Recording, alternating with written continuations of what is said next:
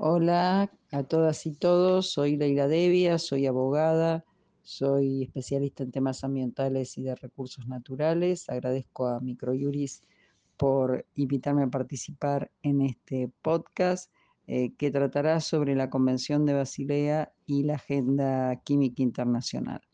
El convenio de Basilea sobre el control de los movimientos transfronterizos de los desechos peligrosos y su eliminación es uno de los primeros convenios de la agenda química.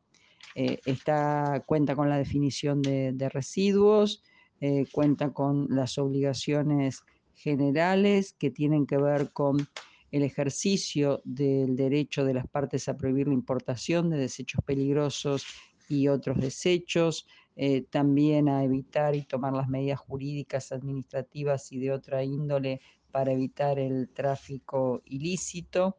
Eh, regla, por supuesto, el movimiento transfronterizo entre partes, en el cual el estado de exportación notifica por escrito o exigirá al generador del residuo que notifique por escrito por conducto de la autoridad competente del estado de exportación a la autoridad competente del estado de interesado cualquier movimiento transfronterizo de desecho peligroso.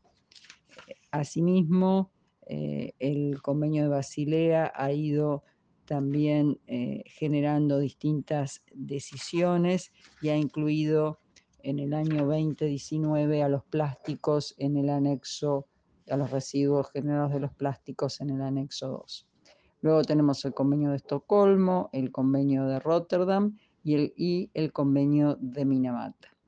Y este año ya se ha abierto la posibilidad de introducir un nuevo convenio vinculante sobre la eliminación de plásticos, la contaminación por basura marina. A esto hay que agregar el, el proceso eh, de redes intergubernamentales también de América Latina y el Caribe y otras sobre todo lo que es la gestión sustentable de desechos peligrosos y otros y de productos químicos y el enfoque estratégico para la gestión ambientalmente sustentable de productos químicos, el llamado SAICOM.